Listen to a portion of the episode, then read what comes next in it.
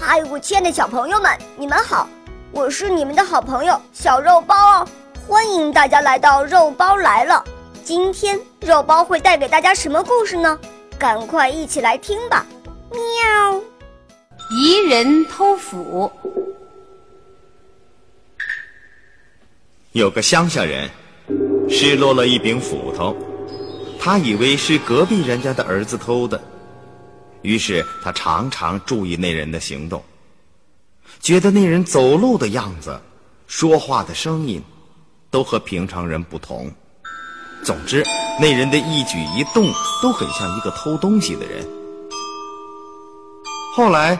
他自己把那柄失落的斧子找了回来，原来是他上山砍柴时，自己把斧头掉在山谷里的。